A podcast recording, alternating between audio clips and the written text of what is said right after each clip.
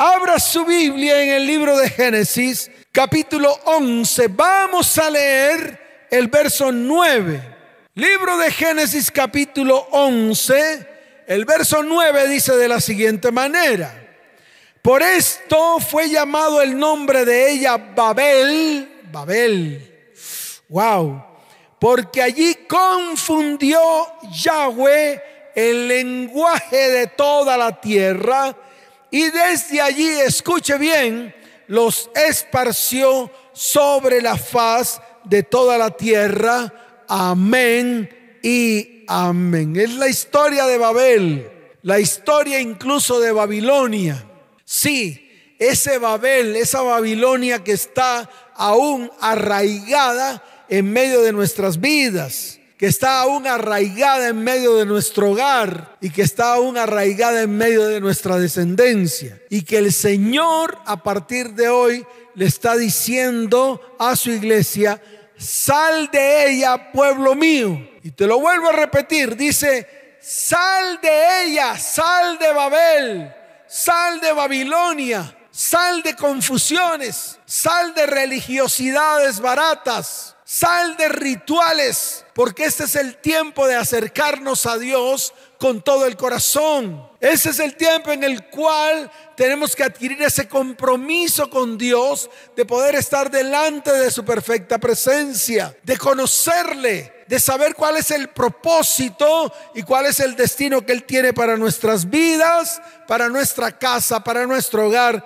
y nuestra familia. Le quiero hablar un poco de historia. Regáleme en cinco minutos. Regáleme cinco minutos que voy a hablar acerca de la historia de Babel. Y nació con Nimrod, descrito en Génesis capítulo 10, desde el verso 8 hasta el verso 10. Mire lo que dice la palabra en Génesis capítulo 10, desde el verso 8 hasta el verso 10. Dice la bendita palabra del Señor. Y Cus engendró a Nimrod, quien llegó a ser el primer poderoso en la tierra. Este fue vigoroso cazador delante de Yahweh, por lo cual se dice, así como Nimrod, vigoroso cazador delante de Yahweh.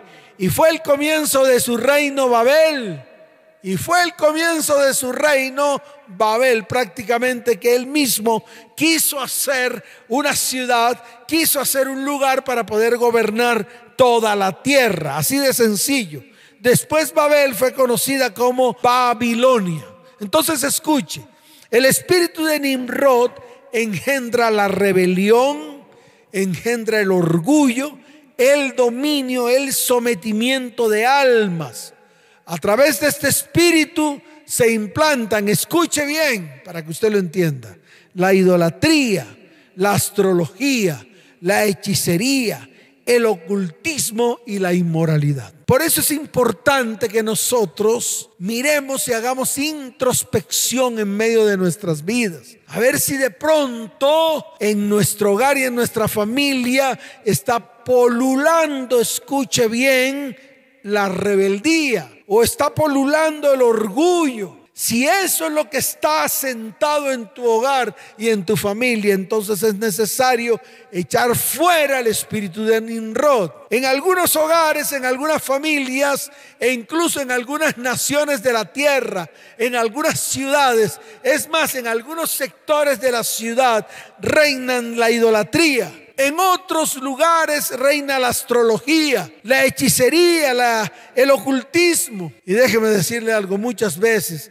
por medio de la religiosidad y por medio de la idolatría se implantan todas estas otras cosas.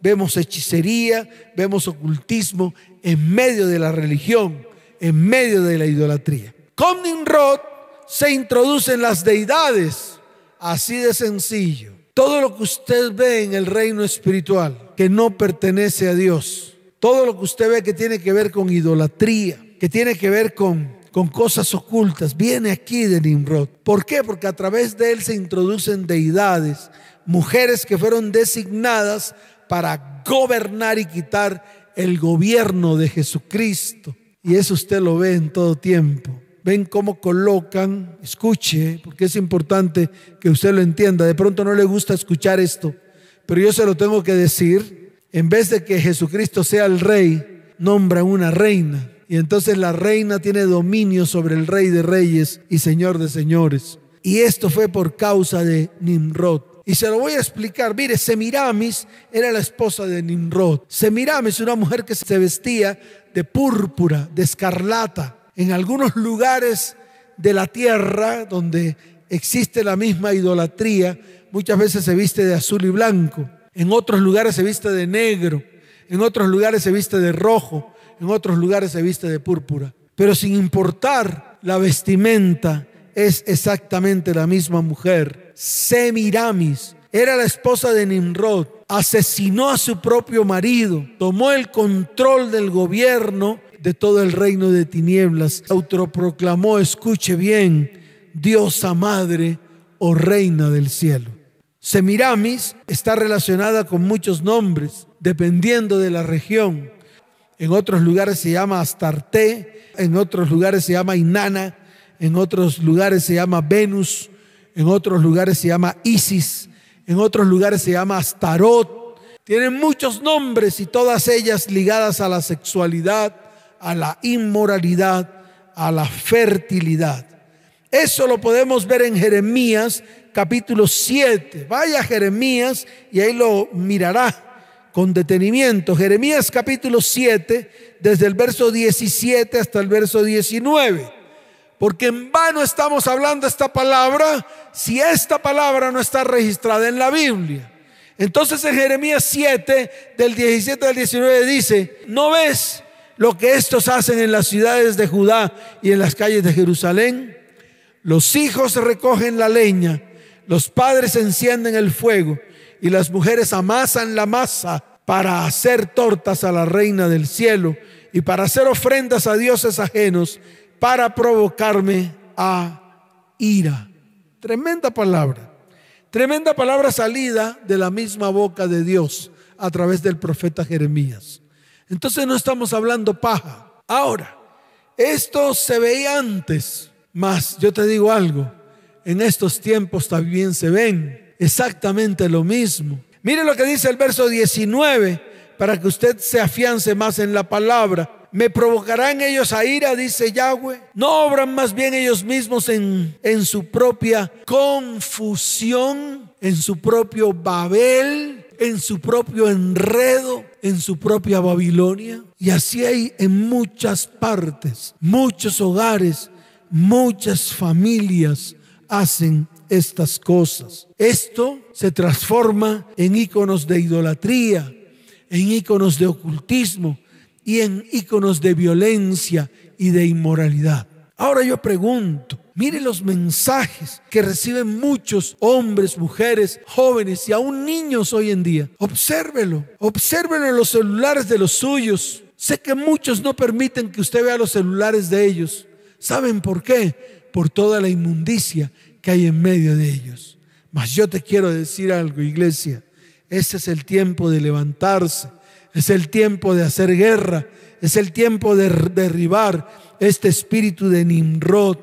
Este espíritu que ha traído a Babel en medio de nuestras vidas, casa, hogar, familia y descendencia. ¿Cuántos dicen amén? Dele fuerte ese aplauso al Señor. Fuerte ese aplauso al Rey de Reyes y Señor de Señores. Tras la muerte de Nimrod, la reina Semiramis quedó embarazada, disque del espíritu de Nimrod y dio a luz a un hijo llamado Tamuz. Vea esto. Vea cómo el diablo copia todo. Vea cómo el diablo copia absolutamente todo lo que viene de parte de Dios. Este hijo del espíritu de Nimrod, unido con Semiramis después de que ésta lo mata, engendra un hijo llamado Tamuz, que aprovechando la profecía del Mesías y para cubrir su pecado, escuche, de adulterio se proclamó ella misma la virgen que dio a luz al hijo prometido, el cual era la reencarnación de Nimrod. ¿Qué basura es esto, Dios? ¿Qué basura espiritual es esto, Dios? Y mire, observe, a partir de ese momento empieza en el mundo entero el culto a la madre y al hijo, el cual se expandió por todas las civilizaciones de la tierra. Y eso usted lo puede encontrar en el libro de jueces capítulo 2 verso 13 para que la palabra le quede fundamentada, para que la palabra le quede firme. Mire lo que está escrito en el libro de jueces, capítulo 2, verso 13. Y dejaron a Yahweh, y adoraron a Baal, y adoraron a Astarot. Así de sencillo.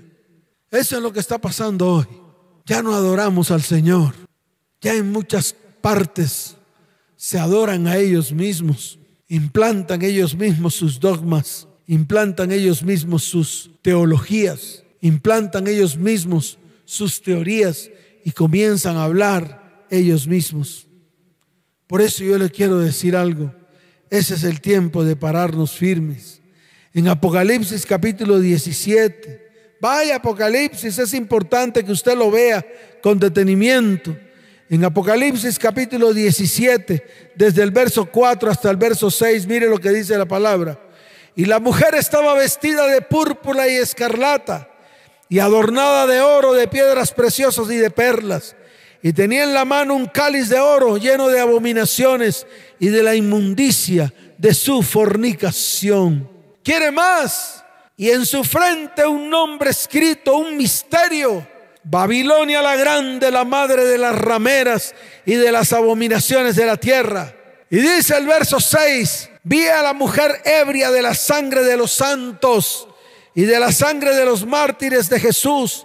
Y cuando la vi, quedé asombrado con gran asombro. Eso es lo que está pasando hoy, la contaminación espiritual. Babel en medio de las iglesias, Babel en medio de las familias, Babel en medio de los hogares y ahora Babel en medio de las descendencias. Por eso le quiero decir algo. La palabra Babilonia significa confusión, que viene de una palabra que significa, escuche bien, desbordarse, mezclarse, revolver, confundir, diluir. Y eso es lo que está pasando en este tiempo. Una iglesia llena de mezclas Así de sencillo, porque la raíz, escuche bien, del espíritu de Babel es el orgullo, la rebelión, la iniquidad, el pecado y la maldad. Por eso está escrito en el libro de Jeremías capítulo 17, verso 9. El corazón del hombre natural es más engañoso que todas las cosas. Y además dice, e incurable. Ahí es donde reside el problema real. Ahí es donde se asienta toda la inmundicia de los hombres, toda la inmundicia de la humanidad. Y en este tiempo, toda la inmundicia que están metiendo en medio de las iglesias. Un revuelto de doctrinas, un revuelto de cosas, un revuelto de teologías baratas que lleva a la gente a la destrucción, que lleva a la gente a la oscuridad. Iglesia, levántate en este tiempo porque son los tiempos en los cuales Dios quiere levantar una iglesia pura, una iglesia santa, una iglesia que se postre ante el único Dios verdadero. Así de sencillo. Así que si tú estás pasando por todo esto, escuche bien. Déjame decirte que este espíritu está operando en medio de ti y se transforma en una estructura que recurre a la manipulación, genera lazo, y finalmente destruye vidas, destruye hogares y destruye familias. ¿Qué vamos a hacer? ¿Qué vamos a hacer? Tenemos que despertar, iglesia. Tenemos que levantarnos. Tenemos que santificar nuestras vidas y echar fuera el espíritu de Babel. Observe la confusión que hay en la misma iglesia cristiana de hoy. Miles de denominaciones todas contradiciéndose al mismo tiempo, separadas ellas mismas unas de las otras, todas haciendo algo diferente y cada uno proclamando tener más de la verdad que ningún otro grupo. Ellas se ponen nombres, impresionan al público, anuncian con trompeta su rectitud por todo el mundo, pero se mezclan, confunden, diluyen revuelven la verdad con error, revuelven la luz con la oscuridad, revuelven lo bueno con lo malo. Y hay de aquellos que a lo bueno le llaman malo y a lo malo le llaman bueno. Hay de aquellos. Por eso es el momento de pararnos firmes y hacer lo que el Señor nos está diciendo que tenemos que hacer. Ahora, te quiero mostrar los pecados que trae Babilonia, los pecados que trae Babel. Y eso está escrito en la palabra. Eso está escrito precisamente, escuche bien, en el libro de Apocalipsis capítulo 18, desde el verso primero hasta el verso 5. Mire lo que vio Juan en el libro de Apocalipsis y mire lo que escribió. Esto tiene un gran significado espiritual. Dice la palabra, después de esto vi otro ángel descender del cielo con gran poder y la tierra fue alumbrada con su gloria y clamó con voz potente diciendo, ha caído, ha caído la gran Babilonia. Y mire lo que dice la palabra, y se ha hecho habitación de demonios y guarida de todo espíritu inmundo y albergue de toda ave inmunda y aborrecible. Todas las naciones han bebido del vino del furor de su fornicación y los reyes de la tierra han fornicado con ella. Y los mercaderes de la tierra se han enriquecido con la potencia de sus deleites. Escuche, porque tengo que seguir hablando, porque Dios me ha mandado hablar. Verso 4. Y oí otra voz del cielo que decía, salid de ella, pueblo mío, para que no seáis partícipes de sus pecados, ni recibáis parte de sus plagas, porque sus pecados han llegado hasta el cielo y Dios se ha acordado de sus maldades. Lo primero que yo veo aquí es la fornicación. Lo primero que yo veo aquí es ese espíritu inmundo que está polulando por todo el mundo. Se llama fornicación. Y el mundo lo acepta como algo normal. Fornicar con uno, con otro, con otro, con otro. O con una, con otra, con otra, con otra. Ya hoy vale cinco pesos. Entregar el cuerpo como violín prestado. Escuche, como un parque de diversiones. Así de fácil para que usted lo entienda. Donde cualquiera puede montarse en cualquier atracción. Y ese es el primero de todos los espíritus inmundos que hoy se están mostrando en el mundo, el espíritu de fornicación. En Apocalipsis capítulo 14, verso 8, la palabra dice, otro ángel le siguió diciendo, ha caído, ha caído Babilonia, la gran ciudad, porque ha hecho beber a todas las naciones del vino del furor de su fornicación. Entonces ya usted ve de dónde viene ese espíritu inmundo viene de Babel, viene de Babilonia, la madre de todas las abominaciones que hay en el mundo. El orgullo y la altivez es lo segundo que yo veo aquí. La soberbia que está escrito en el libro de Jeremías, capítulo 50. Vaya Jeremías para que no trague entero, para que usted no trague entero acerca de lo que Dios está hablando en este tiempo y que nosotros tenemos que comenzar a renunciar y a sacar fuera de nuestras vidas, casa, hogar, familia y descendencia. En el libro de Jeremías capítulo 50, desde el verso 31 en adelante, la palabra dice, He aquí yo estoy contra ti, oh soberbio, dice el Señor, Jehová de los ejércitos, porque tu día ha venido, el tiempo en que te castigaré. Y el verso 32, y el soberbio tropezará y caerá y no tendrá quien lo levante. Y encenderé fuego sobre sus ciudades y quemaré todos sus alrededores. Lo dice el Señor, no lo dice el pastor. Así que si tu vida está llena de soberbia y altivez, para, detente, ponte firme y haz lo que Dios te ha mandado hacer en este tiempo. Lo mismo en el libro de Jeremías, capítulo 51. Ahí también está escrito, verso 17. La palabra dice, todo hombre se ha infatuado y no tiene conciencia ni ciencia. Se avergüenza todo artífice de su escultura, porque mentira es su ídolo. No tiene espíritu. ¿Cuántos dicen amén? Número tres, la enfermedad. Usted lo puede mirar en Isaías 53. Ahí está claro. En el mismo libro de Isaías capítulo primero dice, no hay cosa sana en él, sino hinchazón, podrida llaga desde la punta de la cabeza hasta la punta del pie, no hay nada sano en él. El ocultismo número cuatro, que encierra la hechicería, la brujería, las adivinaciones. Eso lo encontramos en Apocalipsis capítulo 18, verso 23, y en Jeremías capítulo 50, verso 36. Mire lo que dice la palabra. Espada contra los adivinos y se entontecerán. Espada contra sus valientes y serán quebrantados. En el libro de Apocalipsis capítulo 18, verso 23, mire lo que dice la palabra del Señor para que usted lo tenga en cuenta. Luz de lámpara no alumbrará más en ti, ni voz de esposo y de esposa se oirá más en ti, porque tus mercaderes eran los grandes de la tierra, pues por tus hechicerías fueron engañadas todas las naciones. Amén y amén. Tremenda palabra, tremenda palabra. Número cinco, la idolatría que se encuentra en el libro de Amós. Usted puede ir pasando su Biblia, porque es importante que usted la entienda, porque ¿para qué sirve predicar si no está basada en su palabra?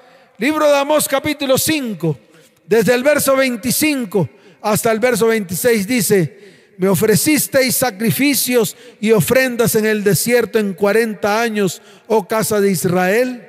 Antes bien, llevabais el tabernáculo de vuestro Moloch y Kium, ídolos vuestros, la estrella de vuestros dioses que os hicisteis. ¿Quieren más? ¿Quieren que Dios le siga hablando la verdad? Para que usted reaccione, para que usted mire con detenimiento todo lo que Dios está diciendo en este tiempo a su iglesia. Por eso, iglesia, ya basta ya basta de estar dada a Babel. Ya basta de convertir tu vida espiritual en una Babilonia, en una Babel, la cual trae confusión, la cual trae todos estos demonios inmundos. Número seis, la mentira y el engaño. Y número siete, la avaricia y la usura. Te quiero decir algo, iglesia. Es el tiempo de partir de Babilonia. Las puertas de Babilonia están abiertas para dejar salir a todo aquel que oiga la voz del Señor. El Señor está gritando a voz tendida, salid de ella, pueblo mío. Solo los que se humillan podrán salir. Solo los que aman el nombre del Señor podrán salir. Muchos clamaron y por eso oí sus voces. Pero cuando los levanté y les di nombre, se enaltecieron y formaron un reino para ellos mismos. Pusieron leyes que no les di y se adueñaron de mi rebaño. Fueron presos en Babilonia. Por eso es el tiempo de restaurar el altar de Dios en nuestra vida, casa, hogar, familia y descendencia, y de levantar los muros y colocar las puertas. Iglesia, colócate en pie, porque este es el día ese es el día que Dios habla con detenimiento y con firmeza.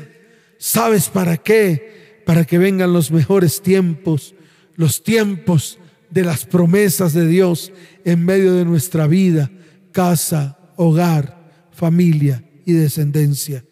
Levanta tu mano derecha, porque hoy el Señor te dice, así ha dicho Yahweh, que hizo la tierra, Yahweh que la formó, para afirmarla. Yahweh es su nombre. Clama a mí y yo te responderé. Así te dice el Señor. Y te enseñaré cosas grandes y ocultas que tú no conoces. Mire, y el verso 6 te dice el Señor, he aquí que yo les traeré sanidad y medicina y los curaré y les revelaré abundancia de paz y de verdad y haré volver a los cautivos, a todos los cautivos y los restableceré como al principio. Hoy te dice el Señor y los limpiaré de toda su maldad con que pecaron contra mí. Y perdonaré todos sus pecados con que contra mí pecaron y con que contra mí se rebelaron. Y me será a mí por nombre de gozo de alabanza y de gloria entre todas las naciones de la tierra que habrán oído todo el bien que yo les hago y temerán y temblarán de todo el bien y de toda la paz que yo les haré.